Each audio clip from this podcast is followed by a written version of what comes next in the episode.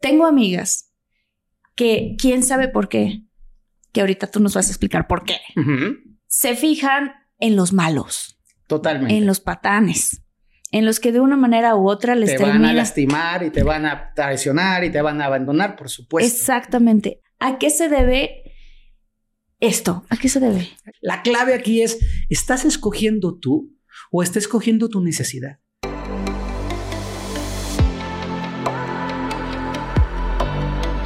Despierta.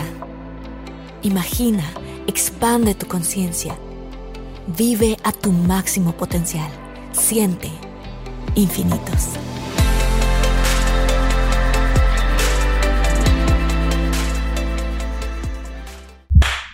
Así le hacemos cuando iniciamos un episodio.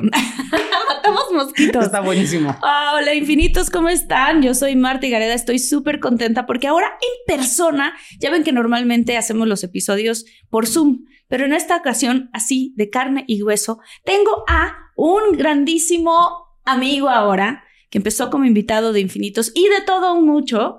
Y bueno, pues él es Fer Broca. Fer, déjame leer porque estaba leyendo su biografía antes de empezar. Primero te voy a decir bienvenido. Gracias. Bienvenido Infinitos. Bienvenido a todos ustedes. Este, si eres nuevo, suscríbete porque tenemos contenido espectacular. Nos llegan tantos mensajes, Fer, de gente que han utilizado técnicas para manifestar, que han visto nuestros episodios, que se conectan, que dicen, oye, utilicé, hice tal o cual cosa y mejoré mi relación. Qué bonito.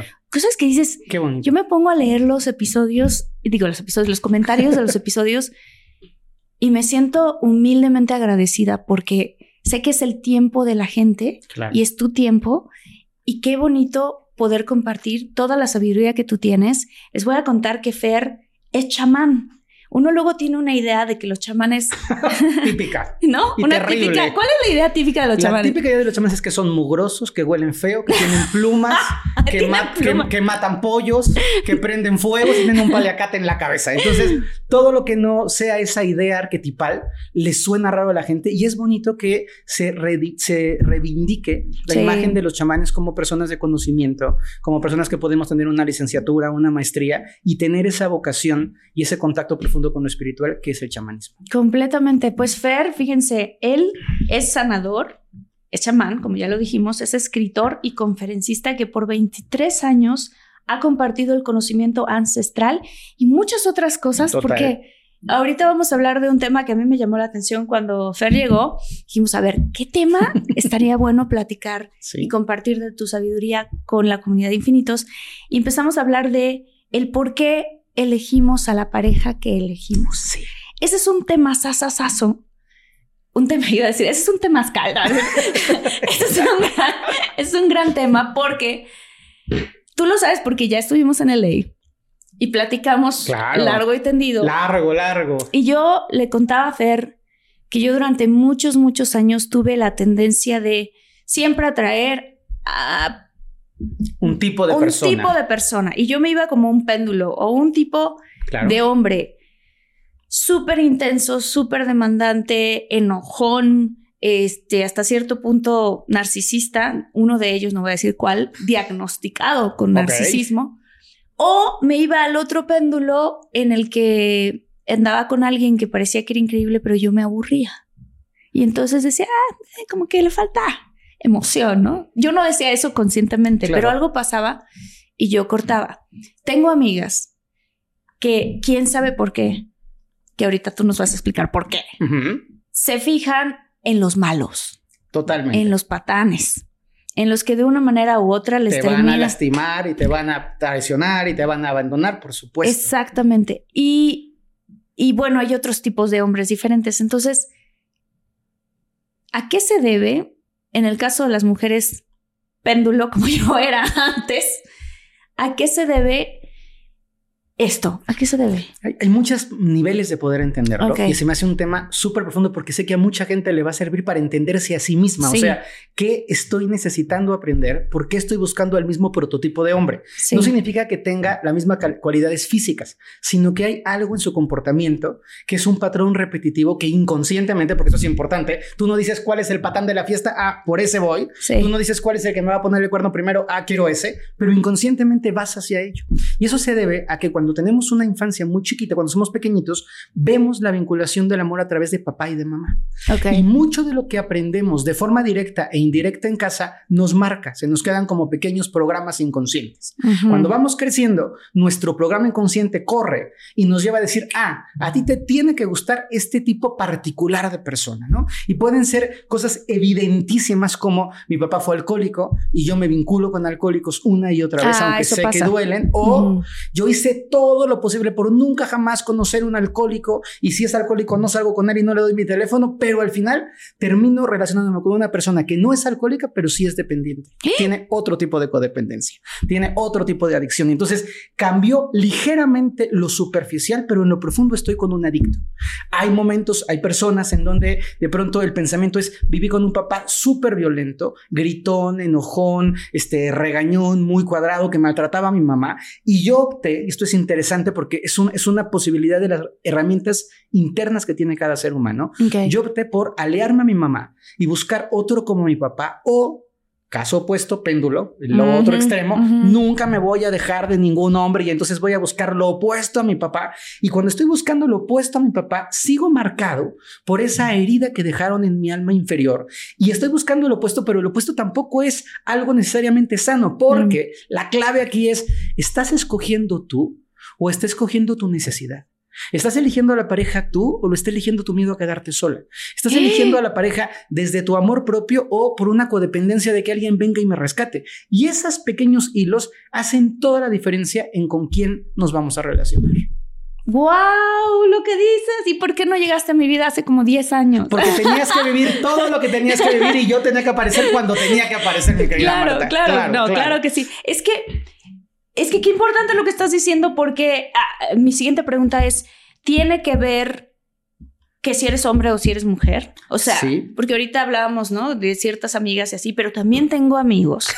sí. Que se enamoran con una chava que dicen, es que es guapísima, me enamoré ella acá y no sé qué, ¿no? Me enamoré y me enamoré y es hermosa y es increíble. Y a los dos meses, la tipa unos gritos, unos celos, lo maltratan, lo, ¿no? Y él ahí sigue, y ahí sigue tratando de arreglar esto. Todos tenemos un amigo así. Todos tenemos un amigo. todos tenemos un amigo así. Yo tengo un novio que fue así antes con sus exnovias, ¿sabes? O sea, que, que, él estaba como atorado en esta, estas ganas de que todo estuviera bien y de apaciguar, calmar, arreglar. Em, y también puede pasar lo contrario, ¿no? Que seas un chico que si llega una chava bien, linda, padre, que de verdad te quiere, ahí está, es divertida, tiene su vida y nomás no la pelas. Es, es tristísimo, pero es real. Porque nosotros no nos damos cuenta que la mayoría de nuestras decisiones, cuando no somos conscientes, las tomamos desde impulsos muy profundos. Entonces, es, es impactante lo que estás contando porque hay personas, y todos lo hemos visto, que tienen una pareja honesta, amable, bonita, preciosa, y no me gusta porque sus zapatos no me cayeron bien. O sea, una mm, tontería completa, ¿no? Claro. Y luego, por el otro lado, tiene una persona que es engreída, egoísta, que no le valora, que lo maltrata, y es que esa me encanta y es el amor de mi vida, ¿no? Y lo que nos está faltando es conciencia es claridad. Yo creo que algo que le podemos regalar a toda tu audiencia que es preciosa es tips y claves para empezar a observar qué está pasando y para empezarnos a dar cuenta, y esto es bien importante, de cuáles son los patrones que repetimos. Entonces, saquen hojita y papel Por y favor, pongan muchísima atención. Sí. Tienes que observar tus parejas, qué tipo de parejas has tenido y vas a empezar a buscar las coincidencias de tus parejas. Por ejemplo, este era súper controlador, este también era controlador, este también era controlador. No todos son controladores de la misma forma. A lo mm. mejor uno es controlador en el dinero y otro es controlador en el sexo y otro es controlador en que no te quiere eh, permitir expresarte o salir en libertad, pero hay una parte de control. Luego observa, ¿qué pasa? ¿Qué hay, qué hay en, el parecido del novio 1, novio 2, novio 3, novio 4? Si tienes 16, pues tendrás más patrones en la vida. Claro. Y es por ejemplo, que tienen mamitis. Entonces, este está pegado a la mamá físicamente, el otro está pegado a la mamá por Zoom, el otro, la mamá se murió, pero vive adorando y añorando a su mamá querida toda la vida. El otro tiene una relación con una tía que es como su mamá y está... Entonces, hay que empezar a observar los patrones. Esos patrones van a tener dos patitas.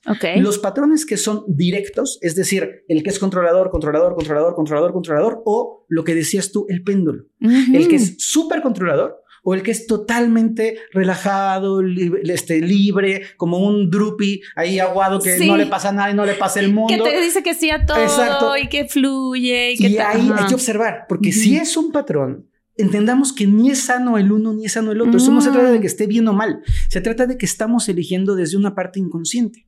Una vez que hemos observado esos patrones, yo sé que ya tu cabecita está pensando en, ya voy cachando mis patrones. Sí, sí, sí. No, y estaba pensando incluso en, otras personas, en otras amigas. Estaba pensando en mí, obviamente, pero empecé a pensar en otras amigas porque dije, claro, Está, hay patrones súper reconocibles, ¿no? El que dijiste, controlador. Sí. Pero ¿cuáles serían patrones escondidos? Ajá. Digámoslo Por así. Por ejemplo, la gente que es manipuladora que mm. directamente es encantadora, super nice, todo es precioso, pero sutilmente es, pero si no me quieres, me voy a hacer daño.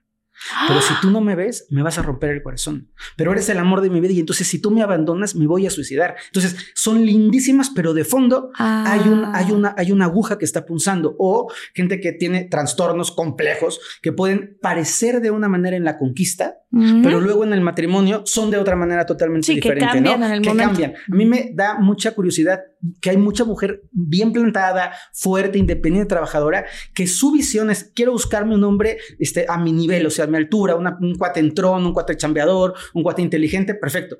Y aparentemente encuentran uno que es así resolvedor. Sí. Pero se casan y el cuate afloja, no trabaja, no produce, le va mal, y la mujer mm. tiene que sacar adelante a la familia y el cuate empieza como a echarse hacia atrás y entonces no es resolvedor y emocionalmente es dependiente. Entonces la mujer termina teniendo lo que no quería tener. Claro disfrazado de lo que aparentemente sí quería tener. Claro. Esta, esta idea que, me resulta tan útil y que la veo tanto con las personas de quiero buscar un hombre fuerte y a veces buscan el fuerte por fuera, el que parece fuerte, el que es gritón, el que está plantado, el que está fuertechón, y entonces ese es el fuerte, y dejan de ver a los hombres que no son tan engreídos pero que en la parte profunda tienen mucha fuerza y puede ser una fuerza más sutil, menos explosiva, menos fanfarrona, pero está ahí la fuerza. Y si nosotros no nos damos cuenta, vamos a seguir repitiendo el patrón infinitamente. Y cuando digo infinitamente es puedes tener 16 relaciones con el mismo patrón y lo triste es que sufres porque te sientes que ¿por qué la vida me trata tan mal que me pone en el camino puras mujeres infieles? ¿Por qué la vida es tan injusta conmigo que me pone en el camino mm. hombres que no trabajan, ¿no? Como si fuera la vida. Y no nos hacemos conscientes de que somos nosotros en nuestra falta de claridad los que estamos buscando un patrón de ese tipo. ¿Y qué hacer? Haces las dos patitas. Ajá y descubres los patrones. Los patrones. Luego, siguiente paso. Sí. Tienes que observar qué, qué, relación tiene eso con tu familia de origen, con tu papá y con tu mamá. Ok. Tal vez tu papá fue cero controlador y tú para compensar, compensar es algo que hacemos en, el, en, la, en la forma inconsciente y es, si yo tengo un papá muy estricto, tengo dos posibilidades, o ser tan estricto como mi papá o compensar, que significa cero estricto en mi casa. Mm. Típico ejemplo de soy hijo de un militar y mis hijos son Montessori. Entonces yo vengo de la estructura y yo suelto toda la estructura. O vengo de una familia en donde mi mamá era súper callada y se doblegaba frente a mi papá y yo puedo ser como mi mamá o el opuesto.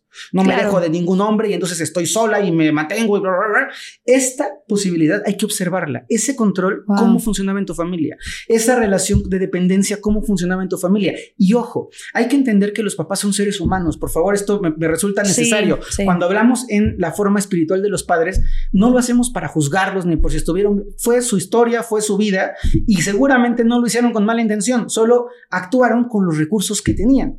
Y esos recursos que tenían de manera directa o de manera indirecta se van permeando. Entonces, yo cacho, por ejemplo, voy a, eh, a compartirte una experiencia personal. Sí. Yo me di cuenta, eh, yo era el típico niño raro, sigo siendo, pero él era más raro, ¿no?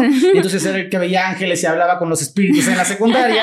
Evidentemente no era el más ligador del mundo. Y yo empecé a tener una fijación con un perfil de niño. ¿Cuál era? Guapísima, súper popular, lindísima, que no iba a pelar. O sea, justo era la niña que nunca Oye, yo me iba a pelar. pensando ahorita que estaba escuchándolo, dije, si hubiéramos ido a la escuela, tú me hubieras gustado, yo te hubiera ah, gustado. Sí, bueno, Marta, mira qué barbaridad de la vida, pero bueno, te voy a decir por qué no llegaste a mi vida 20 años antes, ¿ves?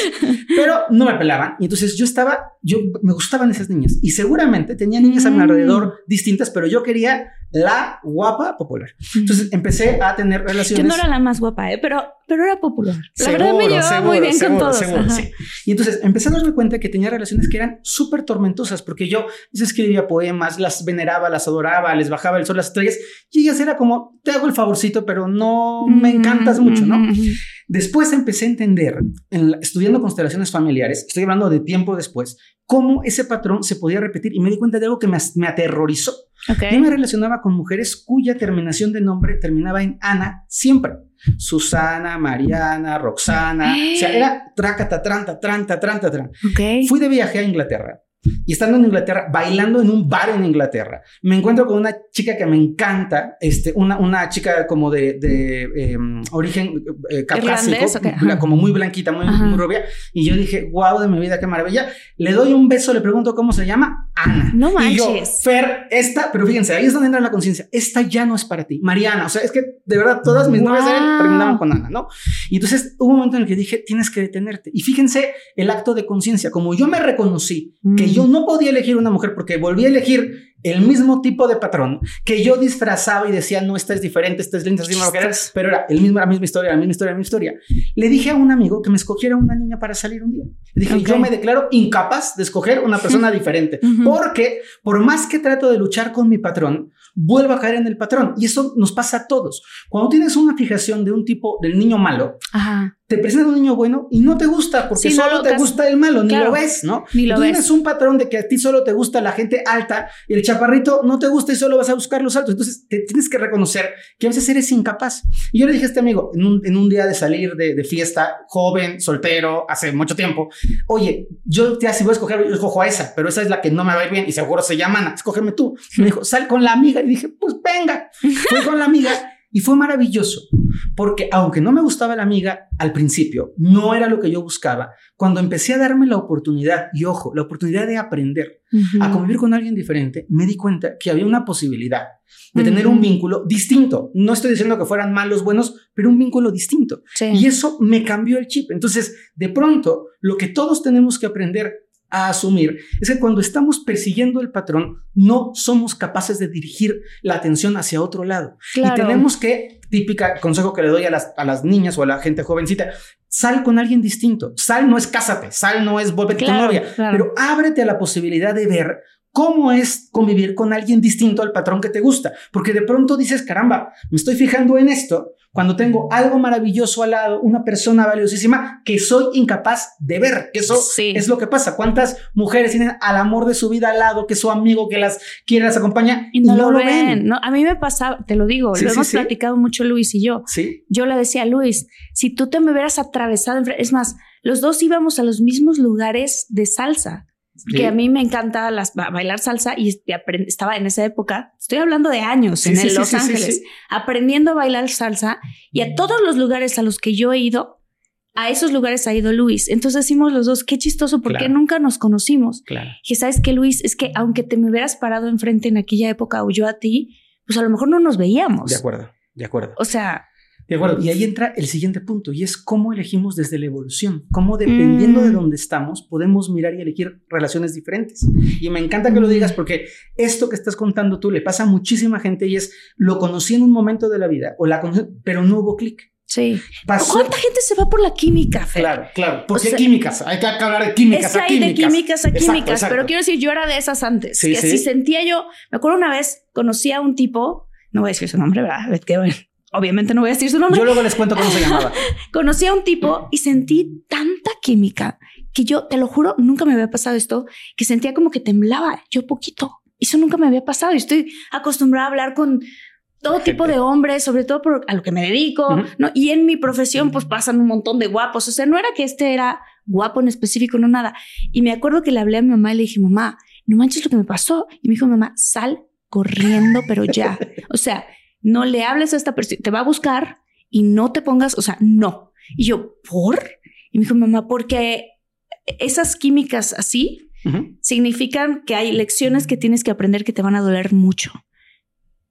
¿Es cierto? No, por ahí va. Yo diría que cada, cada historia es diferente, porque no me gustaría como sentenciarlo a que toda la química y química que es muy rica. ¿no? Sí, sí, claro. Yo creo que la parte importante es aprender a observarnos a nosotros y saber desde dónde estamos actuando. Evidentemente hay una etapa en donde actúas desde la química porque te gusta la niña, porque te gusta el niño y te importa nada más en el mundo, ¿no? Pero tenemos que empezar a tener una búsqueda de evolucionar en nuestras relaciones y empezar a preguntarnos qué me está llevando a acercarme a él o a ella. Y volviendo al tema que, que platicabas con Luis, que yo creo en este, en este sentido evolutivo, hay personas que están en un proceso de crecimiento y tú estás en otro proceso de crecimiento. Y si se encuentran antes de que hayan completado sus lecciones, no se pueden ver porque todavía no están listos para poder verse. Entonces, aquí lo que está rico es preguntarte, la química, perfecto, ¿a dónde te está llevando la química? El deseo hormonal, ¿a dónde te está llevando el deseo hormonal? Si estás eligiendo una persona por la, por la cara y por la forma de su cuerpo, ¿a dónde te está llevando eso? ¿Me, explico? Y la aspiración real es a poder buscar, por un lado, relaciones que sean coherentes con quienes somos, es decir, yo no quiero una figura que no comparta la vida que yo quiero compartir. Y relaciones que aporten a nuestra vida, que esas son las relaciones más virtuosas. Cuando tú te encuentras con una persona que te suma a tu vida, que tú le sumas a la vida y que los dos crecen, que esa es la búsqueda real de una relación saludable de pareja. Claro. ¿Qué se hace? Punto, ya hicieron el análisis ustedes, ¿no? Están pensando ahorita en todas las exparejas. Claro, claro. No, porque el común denominador de todos los patrones es uno, de todas las parejas es uno. Así es. Qué chistoso, porque siempre que termina una relación, casi siempre, le echamos la culpa a la otra persona. es que él me hizo, él fue, él tal, él tal. Pero ya que pasan muchos años y muchas relaciones, empieza a darte cuenta que eres tú, el que está ahí en la relación. Así es. Entonces, ya revisaron que es porque que resulta que es un hombre que es manipulador ya sea manipulador realmente, que te das cuenta y que con enojo te manipula, o pasivo-agresivo, de acuerdo, ¿no? Que no necesariamente se enoja, pero llora. De acuerdo. O, eh, si es mujer, eso pasa seguido, ¿no? La mujer, ah, se siente mal y entonces el hombre empieza a cambiar el comportamiento porque ya lloró, ¿no? Ese tipo de cosas. Entonces, analizaste eso y ¿qué sigue? O sea, analizar de dónde viene que si tu mamá y tu papá Volviendo a tu caso de la popular, ¿por qué a ti te pasaba eso? Porque mi mamá es una mujer preciosa, espectacularmente hermosa. Y yo crecí con una idealización de yo me merezco una mujer tan guapa como mi mamá, que hoy estoy casado con una mujer guapísima, ¿eh? por supuesto. Pero la parte importante es que mi intención de búsqueda es que estaba buscando la aprobación de mi mamá. Yo quería gustarle a mi mamá. Gustarle a mi mamá en un sentido saludable, ¿eh? de que mi mamá me viera lindo y que fuera su adoración y que mi, mi mamá no me veía a mí tan importante importante como a mi hermano. Entonces, al mm. inconsciente fue, quiero encontrarme una mamá, pareja, guion, subtítulo guapa como mi mamá, con carácter fuertísimo como mi mamá, mm. berrinchuda como mi mamá, pero sí, claro, pero también, pero también una mujer espectacular, firme como mi mamá. Entonces yo estaba buscando eso y cuando no te das cuenta, Puedes pasar tu vida buscando a tu papá. Puedes pasar tu vida buscando a tu mamá, buscando ese amor, esa validación, esa compasión, esa mirada, ese impulso. Y cuando lo estamos haciendo de una manera tan enferma, porque esto, quiero decirlo, no es un acto elegido, no es que yo diga, voy a buscar a alguien, no, es algo que te surge de adentro porque lo tienes instalado en tu inconsciente. Y cuando nosotros no nos damos cuenta, ojo, vamos a seguir repitiendo la historia y vamos a seguir buscando la misma respuesta que teníamos con mamá. ¿Qué quiere decir mm. esto? Mi mamá no me sentía yo apreciado, validado por ella, ninguna de esas parejas que busqué con el patrón de mi mamá ni, me valoraban, ni me apreciaban, ni terminaba yo más lastimado de lo que había empezado la relación. Pero esa relación te hace sentir como en casa. Me hacía, me hacía como creer, familia. tenía la, tenía, tenía la fantasía de que si me querían, mucho como yo quería que me quisieran, mi mamá me quería también. Es una distorsión de la mente. Se llama desorden psíquico cognitivo. Es una, es una transferencia de información súper loca que nuestra, nuestra mente es incapaz de ordenar. Entonces de repente es revuelvo lo que me pasó en la infancia con mi fantasía, con la persona, le pongo yo las etiquetas, que eso también lo tenemos que asumir. A veces dices, es que me acabo de encontrar con un hombre íntegro, impecable. Y la gente dice, a ver, es narco, ¿de dónde sacaste íntegro? No, no, yo le puse todas las etiquetas mm. para verlo de la manera en la que yo quería verlo. No estaba viéndolo a él, sino estaba viendo mi proyección construida sobre él. O sea, en el caso, por ejemplo, personal tuyo, tú creces ya con tu mamá. Psicóloga, esto pero ya, está bien, está bueno porque sí. Amo a mi mamá. Si no, mi mamá me, te, va, te, va, te, va, a marcar y me va a decir, te voy a llamarte, ya no sabes cómo mi mamá, pero venga. No, pero, pero justo para, porque, porque muchos de la comunidad de infinitos están seguramente también Pensando, haciendo escenas. Hay muchos hombres allá afuera que se fijan en la mujer popular o la más guapa y tienen a otra que quizás no esté tan guapa como esa. O más. O más porque, es hermosísima por dentro. Claro y no la logran ver. Por Hombres, ¿qué onda? Pero bueno, en este caso, tú eras un niño chiquito, sentías, porque era tu percepción, absolutamente, que tu mamá le daba preferencia a tu hermano. Entonces era como un no estoy tan disponible para ti. de acuerdo. Pero para tu hermano sí, pero para ti no. mi hermano es guapísimo.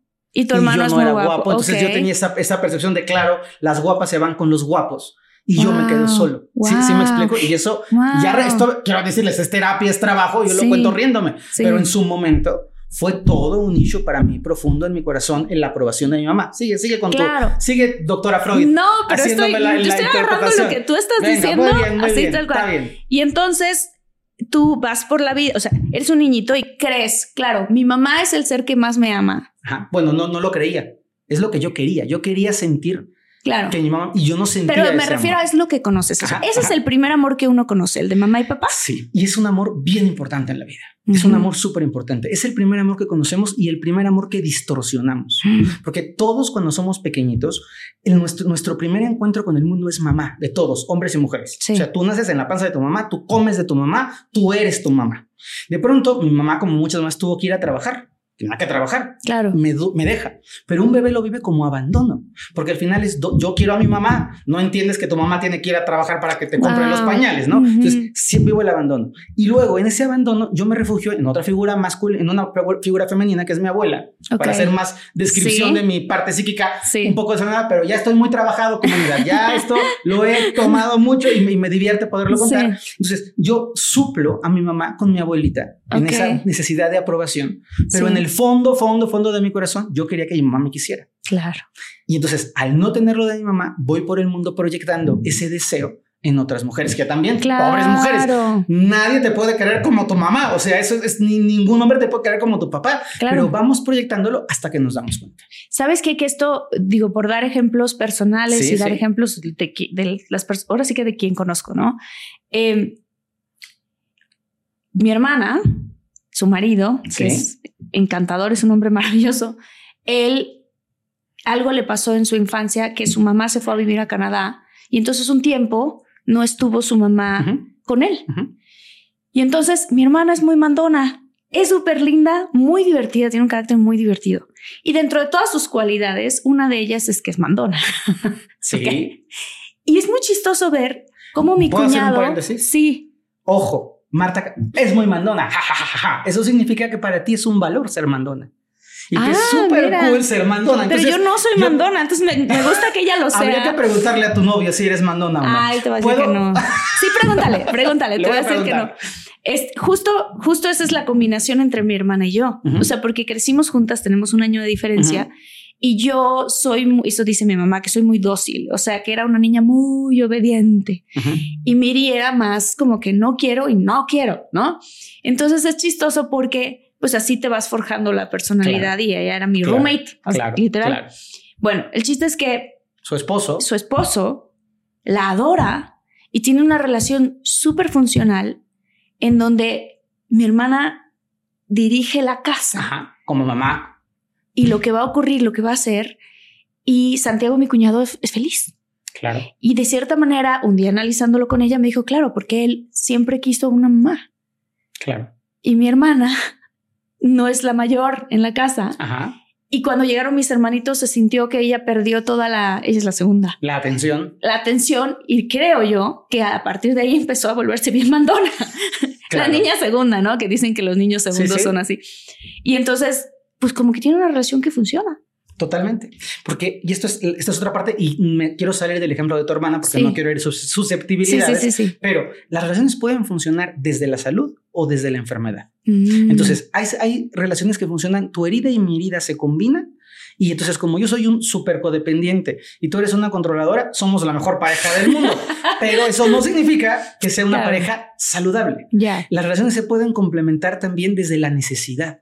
Imagínate tú mm. una persona que es, ha sido abandonada o ha, o ha, vivido la herida de abandono y de pronto se encuentra una persona que es hiper protectora, sobreprotectora, aprensiva. aprensiva. Y esta persona dice, ay, qué rico que me cele, qué rico que no me deje salir, qué rico que me quiera hacer la verificación del coche, qué rico que me tenga aquí porque yo me siento cuidada. Pero en el fondo es su herida y mi herida, las que están mm. combinadas. Entonces, hay que tener esta capacidad de observar y por favor, esto es mensaje para toda la comunidad, no se tomen nada a rajatabla porque cada historia es particular.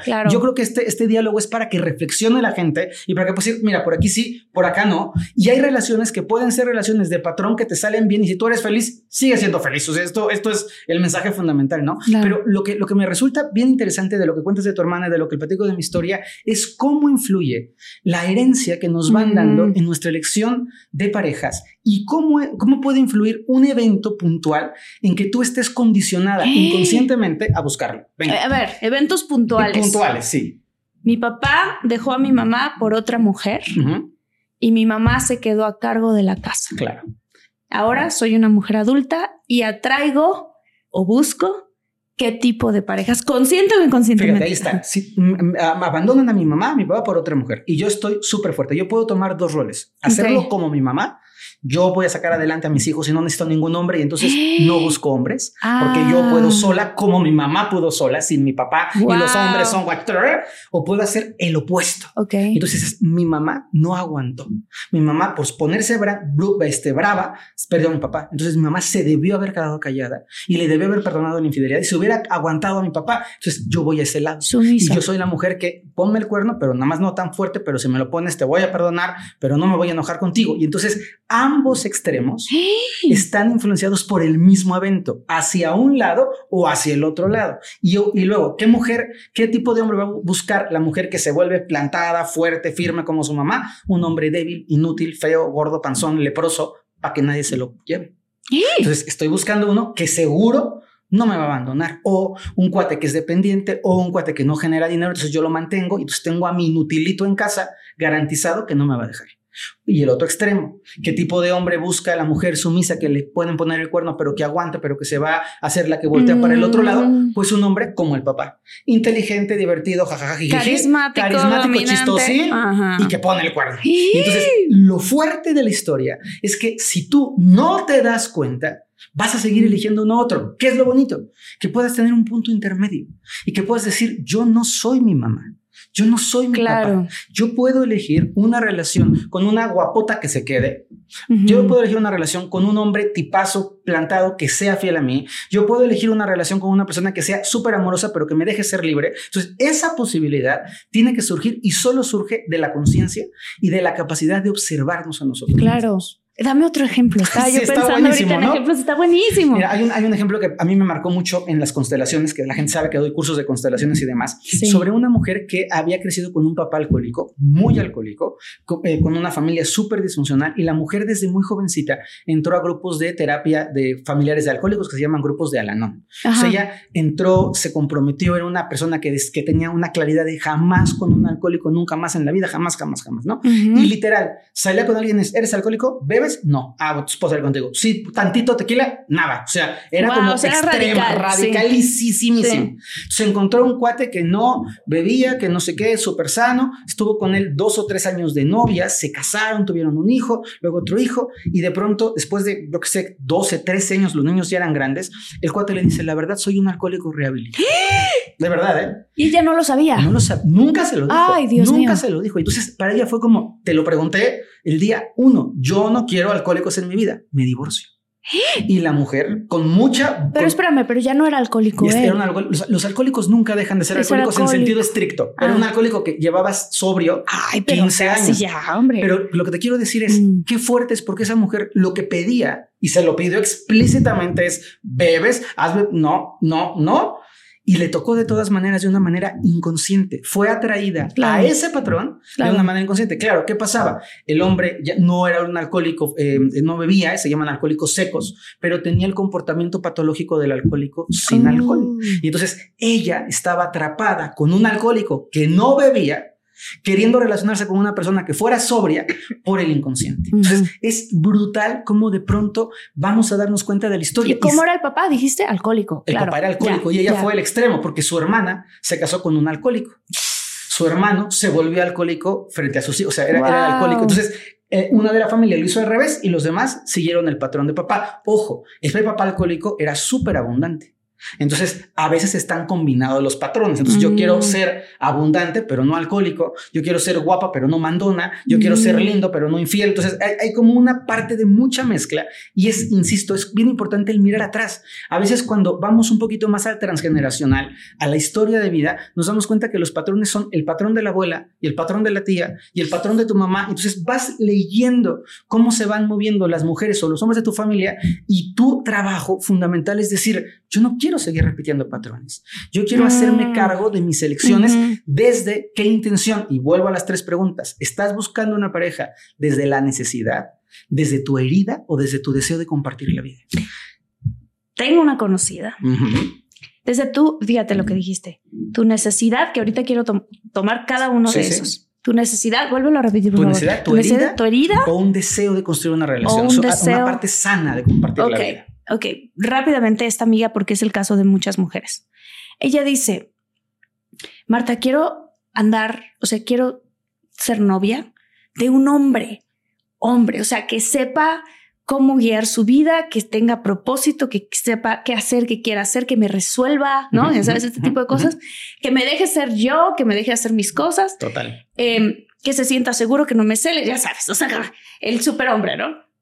Y me dice, pero cada vez que conozco ese tipo de hombres, no puedo porque yo soy mandona y Claro. entonces chocamos. Claro. Pero al mismo tiempo, como yo ando con varios a los que termino manteniendo, los termino ayudando en sus, en sus carreras, los termino... Me siento muy mal porque me siento como el hombre Claro. y me sale toda una energía masculina. Entonces me decía, ¿cómo, cómo se le hace? Es, es bien bonita la pregunta y pasa mucho, porque es justo, yo creo que quiero algo, pero estoy vibrando otra cosa. Mm, Y hay que recordar que el universo responde a lo que vibramos, no a lo que pensamos. Entonces, Claro. Tú puedes estar diciendo, yo quiero un hombre hombre, pero yo no me dejo ser mujer para un hombre hombre. Yo soy Mm. un hombre hombre con otro hombre hombre y a ver quién tiene el bigote más grande y entonces no se puede relacionar porque a un hombre, a- yo me considero un hombre plantado, correcto, me gusta una mujer. No estoy siendo una mujer inútil, ni abnegada, ni sumisa, ni nada que se le parezca, pero una persona plantada quiere una persona que se pueda complementar con ella. claro. Y lo que le pasa a tu amiga y le pasa a muchísima Muchas gente mujeres, es, muchas mujeres es, quiero un hombre que me cuide, pero no me dejo cuidar. Quiero un hombre que me proteja, pero cuando me dice te ayudo, no, no, no, no, no, aquí yo cambio la llanta del coche. Sí, es. Este, oye, este, te me dejas ir por ti, ¿cómo vas a ir por mí? ¿Qué crees que soy inútil? No puedo manejar, yo también. Entonces, hay una parte en donde ese inconsciente tóxico Mm, piensa que quiere algo, pero no permite que eso algo ocurra. Y lo que termina haciendo es la fantasía de ya encontré uno que por afuera parece no tan abollado, me lo voy a rescatar y termino siendo un inutilazo que le tengo que mantener, resolver la vida y darle dirección porque no estoy siendo consciente de que si quiero un hombre, tengo que pagar un precio. Y cuando estoy hablando de precios, no estoy hablando de precios malos. Si tú quieres ser pareja de una persona, yo que sé, este artista, tienes que asumir que el arte tiene una parte maravillosa y tiene otra parte rara y es parte de lo que significa Claro. la pareja. Quiero ser novio de una mujer guapísima, maravilloso, pero la mujer guapísima va a salir a la calle y la van a ver. Si ubicas que es guapísima, ¿verdad? ah. Es que quiero ser novio de una mujer guapísima y sonriente. Pues si es guapísima y sonriente la van a ver el triple.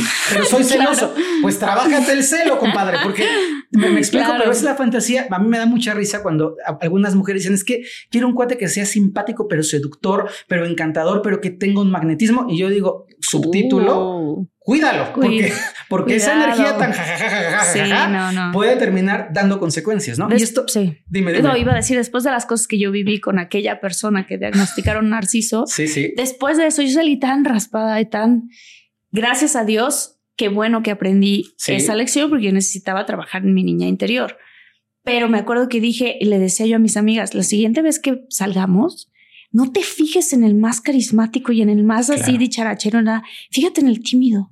O fíjate en el que, no, en serio, Claro. tiene mucho más que ofrecer. Claro, claro. Cambia el patrón. Digo, estoy generalizando, obviamente. Hay muchos hombres muy carismáticos es, que son es, por padrísimos. supuesto, por supuesto. Pero bueno. pero es, pero es fíjate en tu herida, mm, más bien para que no elijas desde tu herida. exacto. Fíjate en tu necesidad. Si tú eres una mujer que constantemente tienes, porque además esto la, la gente no lo ve, pero lo pulsamos. Tenemos, yo siempre digo que tenemos como letreros. Entonces tú te llegas a un lugar y tienes un letrero que dice urge pareja.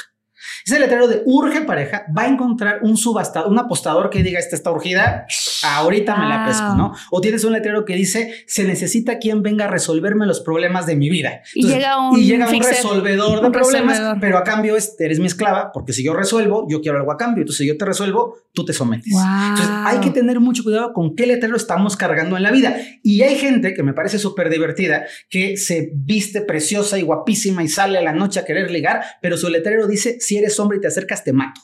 Entonces es, ¿por qué, nadie se, ¿por qué nadie se me acerca? Mi vida, porque das terror, o sea, ¿quién se te va a acercar en un juicio, no? Claro. Y esto tenemos que, poco a poquito, porque es un acto de mucha reflexión, tú eres un ejemplo vivo que la gente conoce, que hemos visto crecer, y seguramente hoy no estás eligiendo en la pareja lo que elegiste hace cinco años, ni 10, ni 15, ni 20, pero es la posibilidad de crecer, es la posibilidad de decir, tengo que aprender de cada experiencia, porque cada experiencia nos deja su regalo, y porque también creo que tenemos que aprender a honrar a las parejas que fueron parte de nuestra historia y aprender a decir, algo aprendí, soy una mejor persona después de la primera pareja y después de la segunda, nada más, no exageren en el aprendizaje, o sea, hay un punto en el que tienes que decir... Si no te tardes tanto, ¿no? exacto, o sea, ya aprendí y voy, voy corrigiendo o voy rectificando ese rumbo y ese lugar desde el cual...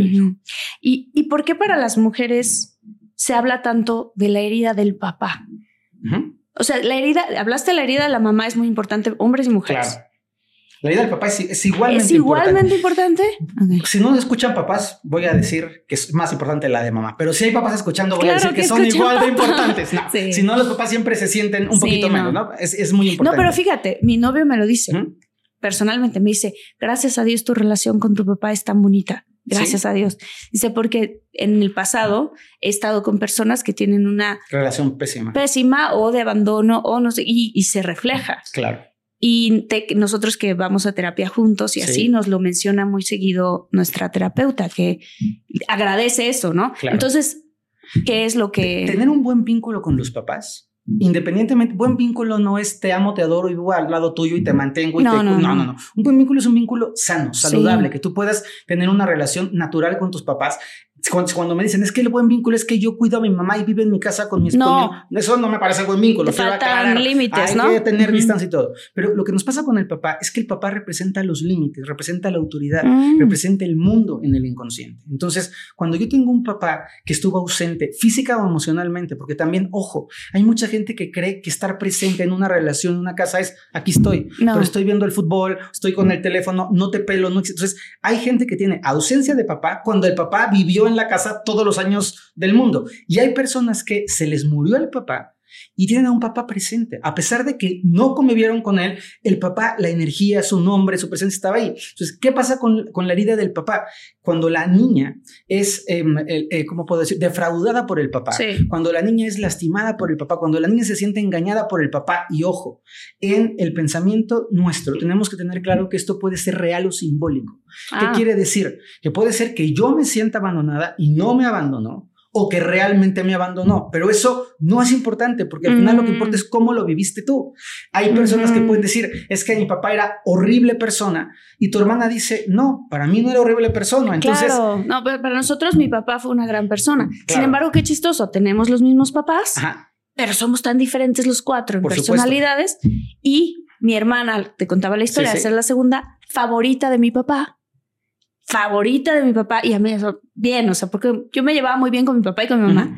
Llegan mis hermanos y mi hermana se sintió abandonada por mi papá y empezó a querer tomar el control. Claro, abandonada, traicionada, porque como si yo era tu equipo, ya llegaron estas se dos sintió Injusto. Claro, por supuesto. Y eso, cuando no lo trabajo, cuando no lo veo, se lo voy a cobrar de factura a mi esposo. Y aquí, o a mi mm, pareja, y aquí hay, aquí un tema muy bonito y muy sensible. Tenemos que aprender que a veces somos bien injustos. Por ejemplo, alguien que recibe un golpe, un golpe de su ex y tiene una herida, entonces cuando hay violencia, pega. ¡Eh!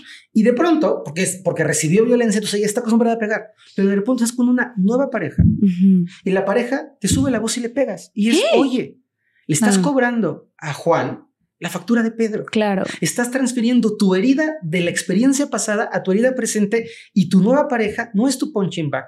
Tu nueva pareja no es el, eh, no es, el receptáculo de todas tus frustraciones. Entonces, yo siempre insisto en las relaciones de pareja y en las relaciones humanas. Ten mucha conciencia de quién le cobra las facturas. Claro. Porque si tu papá fue un pelmazo injusto, terrible, horroroso, violento, pésimo, ¿qué culpa de eso tiene tu novio? Que es una persona diferente a tu papá. ¿Me, explico? Si tu mamá fue una este, mujer casquivana y, ligera y tú estás trabajando con eso, ¿por qué vas a ponerle una burca a tu mujer porque no sea casquivana y ligera si no tiene nada que ver más que con tu historia? Eso es un acto de conciencia y de amor profundo. ¿Cómo se... Dijiste que se eligen a las parejas, uno desde la herida. Sí La otra fue desde la necesidad. ¿Cuál es la diferencia? La herida es eso que nos, que nos fue, que fue tan doloroso en la infancia, como el abandono, como la injusticia, como la traición, que las vivimos de una manera muy profunda y no nos damos cuenta que la cargamos, pero siempre va delante de nosotros. Entonces, una persona, por ejemplo, controladora, una persona que tiene este impulso de no se me puede salir nada de control porque el mundo se derrumba, que es una herida, sí, sí, sí. lo que necesitas es encontrar una pareja que se deje moldear. Una pareja que sea predecible, una pareja que sea ordenada, que sea disciplinada, que le pida permiso, una, una, pareja que, que, no se le vaya a salir del cuadrito, que jamás vaya a tener ningún movimiento que vaya fuera del programa, porque es una persona controladora. Entonces, yo puedo estar buscando una pareja diciendo quién se ajusta a mi molde de control. Y eso es desde la herida. Desde la mm. necesidad es siento la necesidad de sentirme acompañado porque no, no, me mm. siento muy solo. desde la soledad. Desde la soledad, desde la ansiedad. Necesito que alguien me apapache, que alguien me acompañe. Que yo ahí digo, cómprate un perro o salte a pasear. Es que es, que es de verdad, haces mucho daño cuando desde tu necesidad traes a una persona porque le estás ofreciendo un mundo, una vida, una experiencia y no es experiencia real, estás hablando de tu necesidad.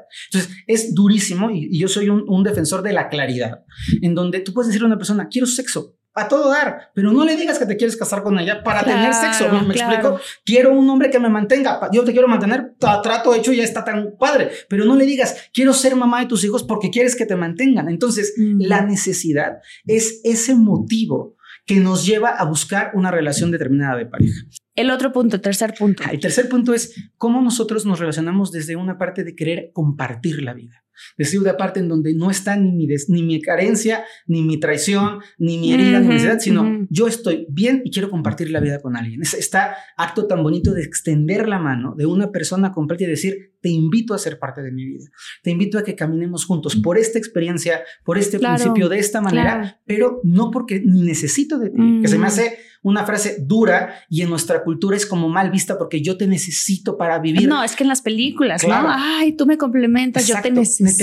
Las canciones. Eres mi aire. El otro día me pude, me puse a escuchar las canciones latinas. Las americanas, la verdad, no, no escucho tantas, pero bueno, las canciones latinas hablan de una necesidad codependencia, de una necesidad. Eres el aire que respiro. O sea, sin ti me muero, ¿no? Cosas así que dices, mm", y todos nos programan esas cosas. Y lo importante es poder decir, no te necesito, no, pero quiero estar contigo. Y eso se me hace un acto de una gran madurez. Claro. No, no estás cubriendo ningún hoyo mío, yo estoy completo, pero quiero caminar contigo. Claro te elijo cada día para ser mi compañera, mi compañero de vida, que se me hace algo hermoso, mucho más que si te vas me muero, sin ti no, ¿quién va a pagar la luz? O sea, es que es como ridículo, ¿eh? no te vayas porque entonces ¿quién va a pasear al perro? No, así no, podemos tener una relación, tiene que surgir desde un lugar mucho más profundo. ¿Cómo se llega a ese punto, Fer? Porque aquí, los que estábamos haciendo el ejercicio, ¿no? Hiciste las dos patitas, ya viste cuál era los tu, patrones, los patrones. Eliges un patrón diferente. Ya hablaste qué onda con tu papá, qué onda con tu mamá, cuál es tu historia, en qué te estás viendo reflejado. Y luego, ¿cómo, cómo haces ese brinco? O sea, yo personalmente lo hice a través de terapia. Sí. O sea, fue un trabajo intenso. Sí. Y quiero confesar que hubo un día que yo me acuerdo que yo lloré, lloré todo el día Tuve unas conversaciones con mi mamá, gracias a Dios, mi papá y mi mamá están vivos. Y en ese momento, durante la pandemia, estuve con ellos, salí a caminar y podía tener este tipo de conversaciones de contarles cosas, no desde el lado de por tu culpa y no se vale, sino de fíjense, he estado reflexionando esto y lo otro, aquello. Y mira que mi familia es muy bonita y muy sana. O sea, hasta en las familias funcionales que no, porque todos son disfuncionales de cierta manera, por la percepción de uno, uno termina armándose una película. Una película que se vuelve tu historia, ¿no? Entonces, a mí me llevó ese tiempo. Bueno, el día que lloré y lloré y lloré, yo recuerdo que mi mamá me dijo, Martita, llevas llorando todo el día. ¿Qué lloras? Y le dije, es que yo ya nunca me voy a volver a enamorar como me enamoraba antes. Y eso es lo que estoy llorando. Claro. O sea, antes me enamoraba como en las películas. Era una cosa increíble, maravillosa y estaba yo enamorada del amor y enamorada del futurear y enamorada del potencial de lo que podíamos ser. Y ya nunca más me va a volver a pasar eso. Y como que lloré, como, no sé cómo explicarlo, pero un eso, duelo. Un duelo. Pero eso es madurar. Porque el amor en la vida. Maduré muy tarde. porque el amor en la vida no es el amor de las películas. El amor en la vida es el amor de la vida. Yo, yo, yo, tengo esta sensación de que el amor es precioso. Soy una persona profundamente enamorada. Me encanta amar. Y he descubierto que tenemos tantas imágenes falsas de que el amor es que tu mujer, como, como pasa en las películas, acaba de voltearse el tráiler, está en el hospital y está maquillada con las pestañas preciosas y una cintura hermosa peinada de salón. Que eso en la vida no pasa. Claro o que tu marido va a tener 86 años y va a quitarse la camisa y va a tener bíceps, tríceps, cuádriceps y un cutis maravilloso. Y eso tampoco pasa. Entonces, creo que los seres humanos tenemos que aspirar a un amor más real, que es un amor muy bonito, pero no es un amor idealizado, no es un amor proyectado, no es un amor perfecto, que cuando, cuando de pronto puedes tocar el alma de las personas, y esto me, encantaría que les, que les pudiera quedar, es el amor no es perfecto. El amor es un vínculo entre dos personas que se encuentran en un momento para caminar juntos. Y entonces las personas somos imperfectas, por lo tanto el amor es imperfecto. Pero cuando yo asumo que el amor es eso, puedo mirar a mi pareja sabiendo que tiene errores, sabiendo que tiene heridas, sabiendo que tiene traumas, sabiendo que tiene mañas y puedo elegir desde la verdad que hay, desde la conciencia, estar con esa persona, ahí hay un amor mucho más verdadero que el amor fantasioso de eres perfecto y sin ti me muero y tú eres la mujer maravillosa, soy Superman y nos vamos a querer siempre, porque ese amor muy bonito, falso, no le llega a ningún sentido al amor auténtico que surge de la verdad. Que es mucho más profundo. mucho Más profundo. Y auténtico se me hace una palabra clave porque haciendo un análisis en retrospectiva, por cierto, si te está gustando este episodio, dale like. Muy bien. es súper buen momento para darle like y si eres nuevo, para que te suscribas. Haciendo un poco perspectiva, no solamente obviamente de mi relación, pero de relaciones de amigas y de amigos que tengo. Casados o no, divorciados o no. y la realidad es que no se amaban completamente. O sea que cuando hay conflictos de pareja súper fuertes, es porque una o las dos personas quieren cambiar a la otra. En muchos casos, sí. En muchos casos, no siempre, pero quiero que tú seas más como yo soy. O como yo quiero que seas. O como yo quiero que tú seas, porque de la forma en la que tú eres, me picas mis heridas de la infancia y yo reacciono así y día con día no soy feliz. Pues entonces no estés con esa persona. Claro. Porque esa persona va a seguir siendo y te va a seguir picando tus heridas de la infancia, mejor trabaja cuáles son esas heridas. Cúrate tus heridas Cúrate para que no te las pique el otro. Cúrate tú. Exacto. sana tú, sí, Exacto. Pero entonces ya identificaron qué pasó con mamá y papá. Eso, yo lo hice en terapia. ¿Cómo se logra? Se logra con mucha observación, mm. se logra con mucha reflexión y la terapia sin duda ayuda. Yo sé que no toda la gente tiene ese hábito de ir a terapia y que a veces es complejo encontrar el terapeuta correcto, pero también cuando tú haces un análisis de introspección, cuando tú te atreves a probar lo distinto, cuando tú ya reconociste que te gusta el chico malo y le das una oportunidad, una a una persona distinta y te das cuenta que te puedes reír de cosas diferentes y que puedes explorar algo diferente, abres la posibilidad mm. de que tu relación no esté tan condicionada a seguir siendo el mismo tipo de vínculo con una carita diferente. Diferente, exacto. Ahora, los que ya están en una relación y dicen, Fer, ya me fregaste porque llevo 10 años aquí, pero siempre la quiero a mi marido, pero logro ver que lo atraje desde mi herida y que él a mí. Se puede trascender. Absolutamente sí. hay, relaciones que, empiezan desde la conveniencia y terminan volviéndose amor. Y aquí la parte importante es poder darte cuenta de qué es lo que tú valoras y aprecias del otro. Pero es un acto mm. de honestidad, porque somos tan, vivimos en una sociedad tan plástica y somos tan hipócritas que mm. estamos habituados a decir, ay, cómo me encanta tu arroz cuando me parece horroroso, o qué bien me cae tu mamá cuando no la soporto. Y creo que la honestidad es poder decir de lo que sí hay en ti, de lo que es auténtico en ti, ¿Qué es lo que me gusta? Y hay personas que me, parece precioso porque no, no es que me encante mi marido, no está guapísimo, no es que me encante este, cómo me da besos, ni que me encante cómo se ve en traje de baño, pero es un gran hombre, es un papá espectacular, es una persona honesta. Entonces, me parece lindo que la atención se lleve hacia aquello que tú valoras, aprecias de tu pareja. Y ahí puedes encontrar en tu relación presente una gran oportunidad. Y si tienes una relación que le gustan estos temas, también te invitamos a que lo puedas platicar con él. Claro. Y que puedas decir, oye, a ver, yo qué patrón ves, qué patrón encontramos. ¿Dónde está? Porque eso es salud. O sea, Totalmente. la posibilidad de decir, mira, nos abrimos los dos, nos damos cuenta, qué padre que estamos y sigamos adelante. Sí, o sea, si tú estás escuchando este episodio y piensas, ah, mi esposo, estaría buenísimo que lo oyera, o mi esposa, o mi novia, lo que sea. Es muy bueno porque entonces se da a una conversación e incluso se pueden llegar a entender en conflicto. O sea, si la mujer, por dar un ejemplo, creo que lo tocábamos en Los Ángeles en algún momento en nuestra plática, ¿no? Si él cuando se frustra contigo lo que necesita es espacio y se da la vuelta y se tiene que ir, claro. y esa mujer tuviese una herida de abandono, para esa mujer es lo peor que le pueden hacer, ¿no? Y entonces ella va a querer salir corriendo e ir a ver dónde está ese hombre, que son historias que uno ve en las películas, Totalmente. ¿no? Y entonces, y eso a él se le hace que estás encima de él y no funciona y ahora cada vez se hace más, pero en cambio si saben cuál es su herida, mira, a mí esto me pasaba de chico, o sea, ¿cuál sería el consejo? En ese caso? Primero, primero que la invitación al diálogo tiene que surgir de un acto genuino de las dos partes. No es sienta a tu marido a ver el episodio aunque contra su voluntad. No, tiene que surgir de una parte en donde ambos sienten a dialogar y luego que hay una apertura. Y la apertura, desde mi experiencia terapéutica, empieza con la vulnerabilidad. O sea, si yo bajo mis cartas, si yo digo la verdad, yo sí reconozco este patrón y este patrón este patrón, la otra persona dice, ah, caramba, estás bajando las cartas, yo también bajo las mías. Pero si la posición es, yo soy perfecto, pero a ver, cuéntame tus traumas, la otra persona va a decir, de ninguna manera. Entonces, es un diálogo y cada relación tiene que tener su umbral del dolor de hasta dónde se puede hablar. Lo que es indiscutible es que cuando una relación puede hablar de la sombra, cuando una relación puede hablar de los miedos, cuando una relación puede hablar del dolor, de las heridas, de los traumas, la relación es mucho más fuerte. Claro. Porque si tu relación es solo, vamos al cine y nos decimos lo guapo que estamos y todo es bonito, esa relación está muy arribita. Está muy arribita, no tiene fondo. Claro. Yo el ejemplo que daba lo estoy dando porque mi mamá y mi papá así era. Y entonces mi papá se salía del cuarto y mi mamá se sentía súper abandonada. Me dejaste a mitad de tal y corría detrás de mi papá hasta que mi mamá comprendió. Yo, ¿por qué lo estoy buscando? Me debo de, me debo de, apaciguar a mí misma. Y mi papá, bueno, ¿yo por qué me estoy yendo del cuarto? Y si sí me voy a ir, tengo que hablar con mi esposa y decirle, mira, necesito tranquilizarme. No te estoy abandonando. Simplemente me necesito tranquilizar y proteger la relación. Ah, gracias. Qué bueno que estás protegiendo la relación. Y ella, pues yo me tengo que calmar a mí misma.